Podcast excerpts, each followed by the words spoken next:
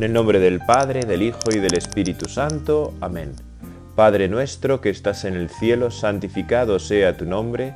Venga a nosotros tu reino, hágase tu voluntad en la tierra como en el cielo. Danos hoy nuestro pan de cada día, perdona nuestras ofensas, como también nosotros perdonamos a los que nos ofenden. No nos dejes caer la tentación y líbranos del mal. Amén. Qué gozada, Señor, poder estar este rato contigo, este rato de oración, ¿verdad?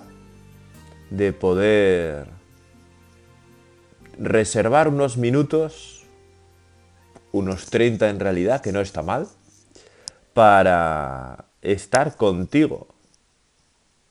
Bueno, siempre estamos contigo, ¿verdad? Pero, como bien sabemos, no siempre somos conscientes de que estamos contigo. Reservar un rato para la oración es hacernos conscientes de que estamos contigo. Qué es chulo eso, ¿no? Que realmente estamos siempre en tu presencia, aunque muchas veces no nos demos cuenta. Y en este rato de oración voy a continuar con aquello que prometí hace ya tanto tiempo y que lo tenía en la cabeza, pero que realmente, pues las obligaciones y los líos, pues no me daba tiempo a grabar, ¿verdad? Eh, y es vamos a continuar con la contemplación de la Eucaristía desde el Adoro te devote, ¿verdad? Ese himno tan hermoso de Santo Tomás de Aquino, que dice así entero, Te adoro con devoción, Dios escondido, oculto verdaderamente bajo estas apariencias. A ti se somete mi corazón por completo, y se rinde totalmente al contemplarte. Al juzgar de ti se equivocan la vista, el tacto, el gusto. Pero basta con el oído para creer con firmeza. Creo todo lo que ha dicho el Hijo de Dios. Nada es más verdadero que esta palabra de verdad. En la cruz se escondía sólo la divinidad, pero aquí también se esconde la humanidad. Creo y confieso ambas cosas, y pido lo que pidió aquel ladrón arrepentido no veo las llagas como las vio Tomás, pero confieso que eres mi Dios. Haz que yo crea más y más en ti, que en ti espere, que te ame. Oh memorial de la muerte del Señor, pan vivo que das vida al hombre, concede a mi alma que de ti viva y que siempre saboree tu dulzura. Señor Jesús, bondadoso pelícano, límpiame a mí el mundo con tu sangre, de la que una sola gota puede liberar de todos los crímenes al mundo entero. Jesús, a quien ahora veo escondido, te ruego que se cumpla lo que tanto ansío, que al mirar tu rostro, ya no oculto, sea yo feliz viendo tu gloria. La verdad es que a mí no me cansa nunca, y lo hago todas las semanas, ¿verdad? Al menos una vez, rezar con este himno tan hermoso de Santo Tomás de Aquino. En esta meditación vamos a contemplar un poco más detenidamente en tu presencia, Señor, la tercera y la cuarta estrofa. En la cruz se escondía solo la divinidad, pero aquí también se esconde la humanidad. Creo y confieso ambas cosas, y pido lo que pidió el ladrón arrepentido. Qué maravilla, ¿verdad? Porque es así, es así en la cruz veían un hombre crucificado. Y era cierto, Jesucristo, verdadero hombre, está crucificado en la cruz, ¿verdad? En aquel momento del Gólgota. Pero solo algunos fueron capaces de descubrir en ese hombre al, a Dios verdadero. La presencia divina de Jesucristo. Y pues ahora, pues en la cruz se escondía solo la divinidad. Es hermoso, ¿verdad?, cómo contemplar la Eucaristía es contemplar siempre la cruz. Es la entrega absoluta de... Perdón, es tu entrega absoluta, Señor, en la cruz. Y no podemos separar el misterio de la Eucaristía del misterio de la cruz. Son inseparables, inseparables. No, o sea, no son como, así un poco cutre la expresión, pero que a mí me gusta, las dos caras de una misma moneda, ¿no?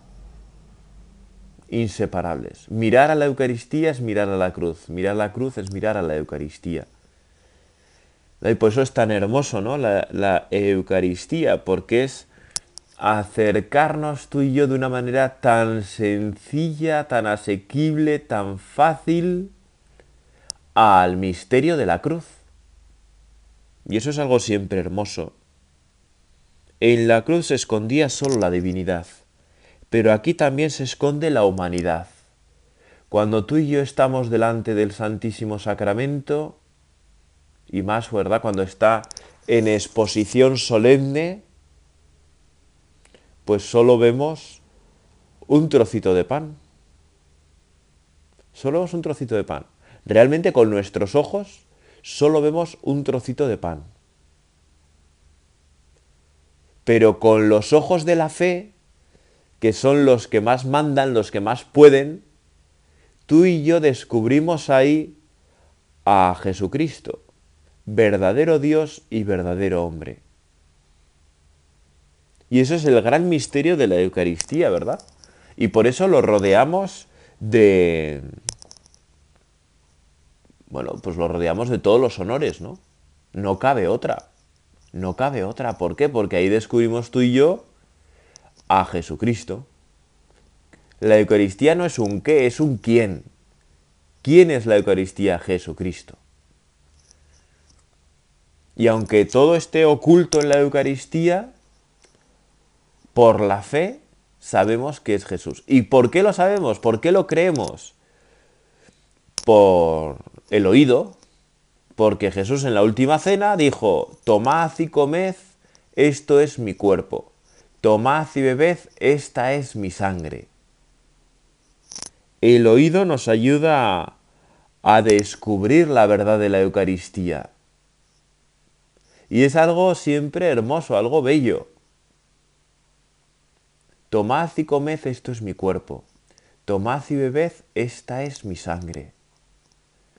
Como nos enseña el Concilio de Trento, en la Eucaristía, en el pan está contenido, en el cuerpo está contenida la sangre y en la sangre está contenido el cuerpo. Así que el que comulga del cuerpo comulga de la sangre y el que comulga de la sangre comulga del cuerpo. Porque son una realidad inseparable, el cuerpo y la sangre de Cristo. Eh, por eso le podemos pedir, ¿verdad? En este momento al Señor, tú y yo, Señor, ayúdanos a, a creer con más fuerza, como dice Santo Tomás, ¿verdad? Creo y confieso ambas cosas. Creo y confieso ambas cosas. Creo, Jesús, en tu presencia en la Eucaristía. Confieso, Jesús, tu presencia en la Eucaristía y lo queremos confesar ante todo el mundo, proclamarlo ante todo el mundo. Sí, creo en la Eucaristía. ¿Verdad? Y poderlo decir, eh, como hacía, ¿verdad? El beato este Carlo Acutis, ¿no? El chico este italiano que que era un enamorado de la Eucaristía a su corta edad, era un enamorado de la Eucaristía. La recibió con tan solo siete años con un permiso especial. Y era apóstol de la Eucaristía. Bueno, pues nosotros, Señor, como el Beato Carlo Acutis, también queremos ser apóstoles de la Eucaristía. Sin ser pesados, queremos mostrar a todos las maravillas de la Eucaristía, de poder estar contigo de una manera tan sublime tan maravillosa cada vez que estamos en la Santa Misa, cada vez que recibimos la Sagrada Eucaristía. Creo y confieso ambas cosas. Ayúdanos, Señor, a ser testigos de la Eucaristía, el medio del mundo, porque el mundo te necesita, Señor. El mundo te necesita y el mundo necesita de cristianos que no tengan miedo a anunciar el Evangelio hablar de lo que viven. Ayúdanos, Señor. A veces los respetos humanos, bueno, tantas cosas, ¿verdad? Pueden hacernos llevar a, a tener vergüenzas, ¿no? O falsos respetos humanos, que van a pensar, que van a decir, que van a tal. Y nos puede pasar a todos, ¿eh? Así como te pasa a ti, nos puede pasar también a los curas. Y por eso tenemos que pedir, ¿verdad? Como dice el Papa tantas veces, esa parresía, esa valentía apostólica, ¿no? A que nosotros nos importe más la opinión de Dios que la opinión del mundo. Y que ayudemos a muchos a disfrutar, ¿no? Ahora hay algo muy hermoso, a mí al menos me lo parece, ¿no? Porque en muchos países del mundo todavía las iglesias permanecen cerradas por la pandemia. Y hay muchísima gente deseando ir a la iglesia, ¿no? deseando regresar a la iglesia. Y muchos de ellos lo ponen con total naturalidad en las redes sociales. Yo, por ejemplo, en TikTok, ¿verdad? Muchísimos comentarios son acerca de esto, ¿no? ¿Cuándo se abrirán las iglesias? ¿Cuándo podremos regresar a las iglesias? ¿Qué ganas tenemos de misa normal, de confesión frecuente? ¿Verdad? Pues, y es un gran apostolado, ¿no? Mostrar públicamente los deseos de Eucaristía es algo grande, es algo hermoso. Y es una forma de apostolado. Por la tristeza de, lo, de, de la ausencia, ¿verdad? De lo que todavía no se tiene. Y pido lo que pidió el ladrón arrepentido. Claro, es hermoso porque, como hemos dicho, ¿verdad? La Eucaristía es situarnos ante la cruz, en la escena de la cruz. Y en la cruz encontramos a María,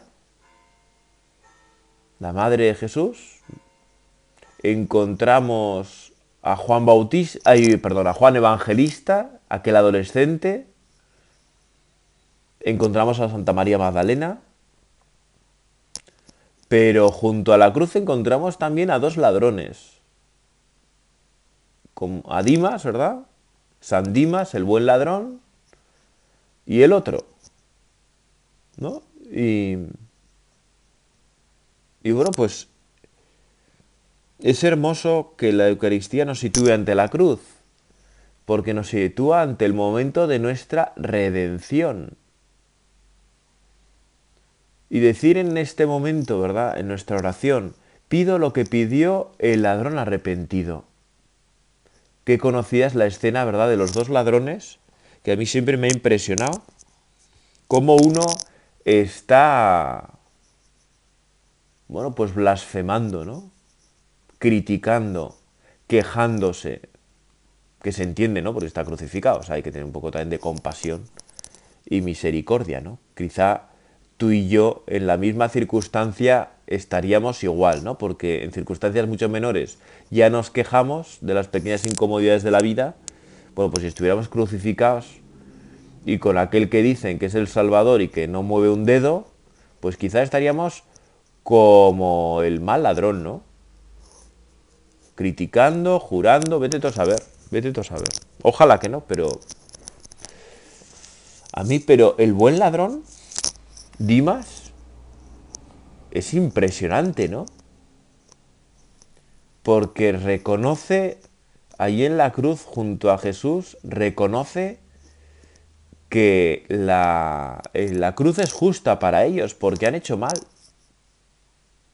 Y es muy fuerte, ¿no? A mí se me parece muy fuerte que una persona sea capaz de reconocer que la cruz es justa por el mal que ha cometido, ¿no? Por las fechorías que ha hecho wow, me parece realmente de un tío que ha captado las cosas. Un tío que ha captado las cosas. Que entiende, ¿no? Bueno, pues igual nosotros ahora, ¿verdad? Este rato de oración, lo primero que podemos pedir es que nosotros entendamos las cosas como aquel buen ladrón. Que entendamos la vida. Que no siempre es fácil. Bueno, a mí no me resulta siempre fácil, ¿verdad? No sé a ti. Pero que entendamos la vida. Que realmente entendamos el amor de Dios en nuestra vida. Y entendamos las consecuencias de nuestro pecado, las consecuencias de, de nuestros actos, para bien y para mal. ¿No? A y aquel buen ladrón, bueno, pues reconoce, como digo, y acepta la cruz. ¿Qué diferencia un ladrón de otro? Pues que uno, desde su humildad, se reconoce pecador y acepta la cruz. Mientras que el otro no es capaz de reconocerse pecador y no acepta la cruz, ¿no? No acepta la cruz. Sino que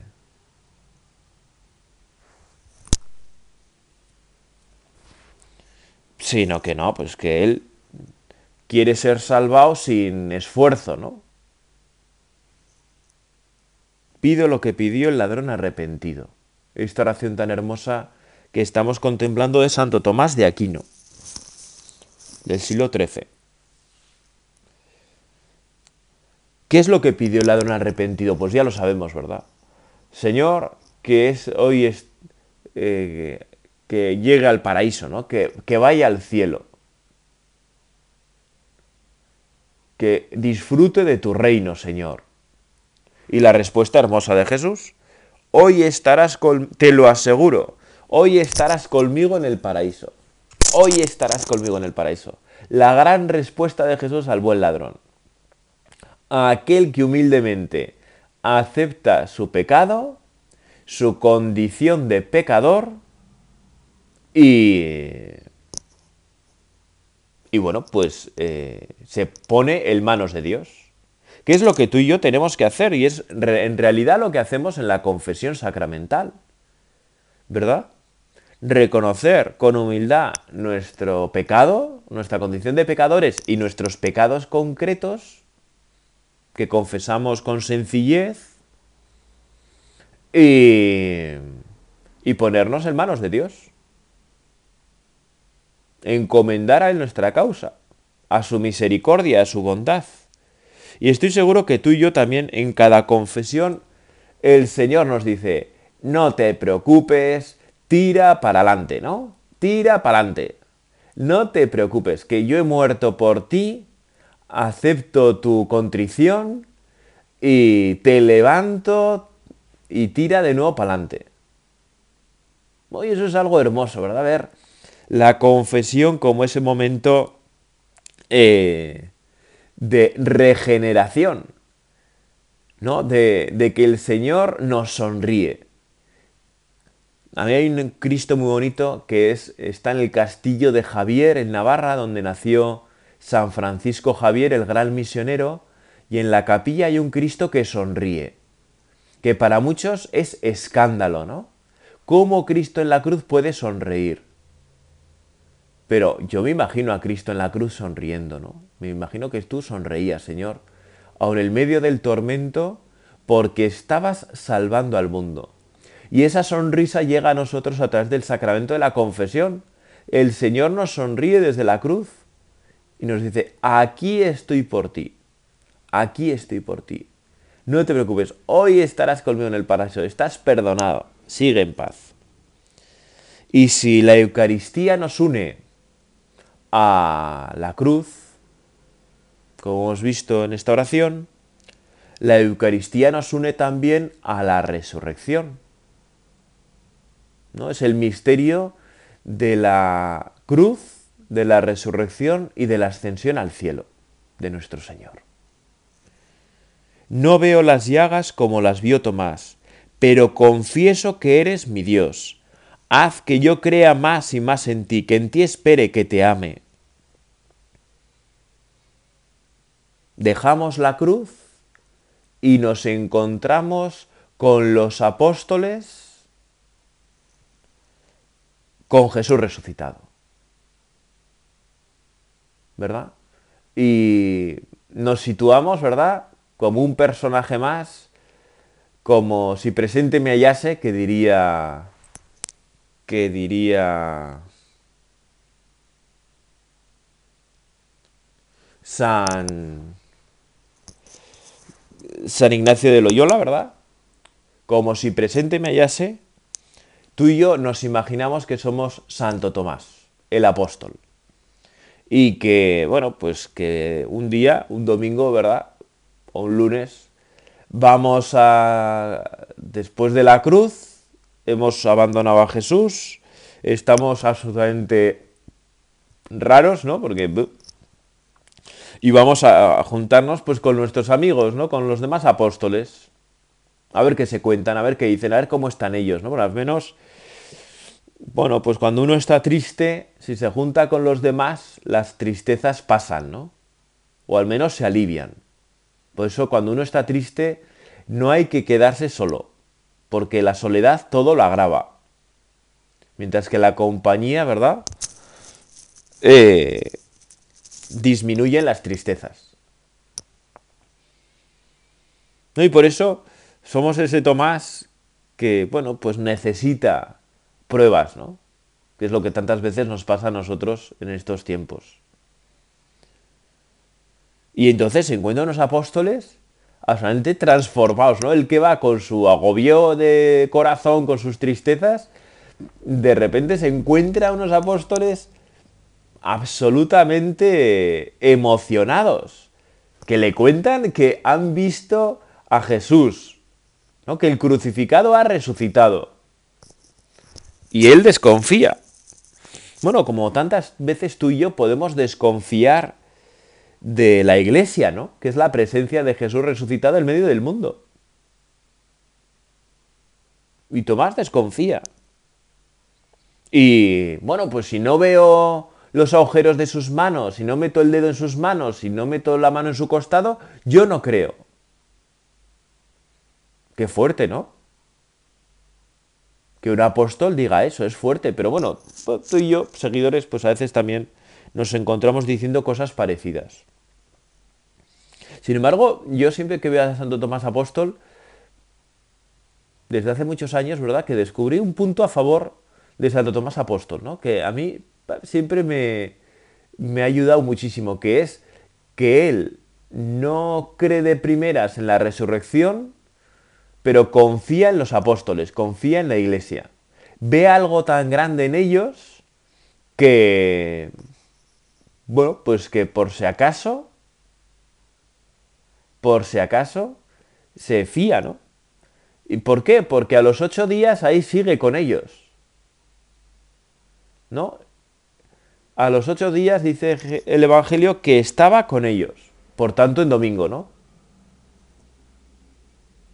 Porque si eso es real, él quiere participar de eso, ¿no? A cualquier precio. O sea, es verdad que Tomás apóstol desconfía, pero también se fía a la vez. Se fía del testimonio de los apóstoles. ¿Qué es lo que tú y yo tenemos que hacer cuando las cosas se vuelven difíciles? cuando no vemos las cosas por nosotros mismos, fiarnos de los demás. Y perseverar con los demás en las sombras de la noche, en las sombras de la oscuridad de la fe. ¿Qué tenemos que hacer? Confiar. Confiar en el testimonio de la iglesia, en aquellos que sí han visto, que sí han oído, que sí han tocado. Y es lo que hace Tomás. Y es lo que hace Tomás. Señor mío y Dios mío, la gran confesión de fe. Trae tu dedo y aquí tienes mis manos, trae tu mano, métela en mi costado. Y no seas incrédulo sino creyente. Señor mío y Dios mío. Que esa sea una jaculatoria que nosotros repitamos tantas veces ante ti, Señor, en el sagrario, en la Eucaristía. Señor mío y Dios mío que cada vez que comulguemos podamos decir, Señor mío y Dios mío, Señor mío y Dios mío. No veo las llagas como las vio Tomás, pero confieso que eres mi Dios, Señor mío y Dios mío. Ah, qué maravilla poder ver las cosas así, ¿no? Qué maravilla. Señor mío y Dios mío. Y no tener miedo a repetirlo muchas veces, ¿verdad? Hacerlo a modo de jaculatoria. Señor mío y Dios mío, creo en ti. ¿Verdad? Como continúa Santo Tomás de Aquino, haz que yo crea más y más en ti, que en ti espere, que te ame. ¿Verdad? Porque yo, Señor, creo en ti, pero quiero creer con más fuerza. Concédemelo, Señor. Espero en ti, Señor, pero quiero esperar con más cariño, con más fuerza. Que en ti espera, que mis esperanzas no estén puestas en ningún otro, ni siquiera en mí mismo, sino solo en ti. Que te ame. Yo, Señor, te amo, pero te quiero amar más. Porque todavía hay partes en mi corazón en las que tú no has entrado del todo. Te quiero amar más. Quiero que todo mi corazón sea para ti. Que todo mi ser sea para ti. Que todas mis esperanzas estén puestas en ti. Ahora mis parroquias actuales venden lotería, ¿no? Entonces, eh, la gente que es muy aficionada a la lotería, compra mucha lotería, ¿no? Bueno, también como es a beneficio de la parroquia, ¿verdad? Pues así colaboran con la parroquia, que se agradece mucho. Pero... Pero bueno, pues ponen muchas esperanzas en la lotería. Y a mí me sorprende no ver cómo entran de la misa diaria a comprar lotería que supongo es algo muy humano, vamos, que solo que yo como no tengo ese afán.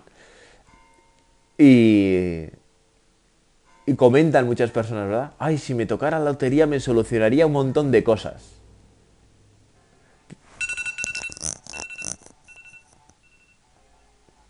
Me solucionaría un montón de cosas.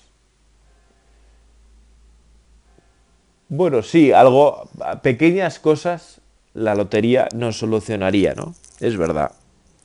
Pero realmente las cosas grandes de la vida no nos las soluciona la lotería, ni el dinero, ni nada, ¿no? Nos las solucionas tu Señor. Por eso, haz que yo crea más y más en ti, que en ti espere, que te ame, Señor. Haz que yo crea más y más en ti, que en ti espere y que te ame, Señor. Que mi corazón, mi esperanza, mi cabeza, todo mi ser sea para ti. Porque si no, todo lo demás estará perdido. Así es como vivió la Santísima Virgen María, nuestra Madre. Con toda la fe, toda la esperanza y toda la caridad puesta en ti, Señor. También nosotros como María queremos poner toda nuestra esperanza, nuestra fe y nuestra caridad en ti porque ahí está el secreto de una vida feliz. Una vida entregada es una vida feliz. Pues nosotros queremos tener no cualquier felicidad, queremos pedirte la máxima, ¿verdad? Que es la felicidad de la Santísima Virgen María, de la Santísima Virgen María, de nuestra Madre. Te lo hacemos con esa oración tan hermosa que todos, hemos aprendido desde pequeñitos. Dios te salve María, llena eres de gracia, el Señor es contigo. Bendita tú eres entre todas las mujeres, y bendito es el fruto de tu vientre, Jesús. Santa María, Madre de Dios, ruega por nosotros pecadores, ahora y en la hora de nuestra muerte. Amén.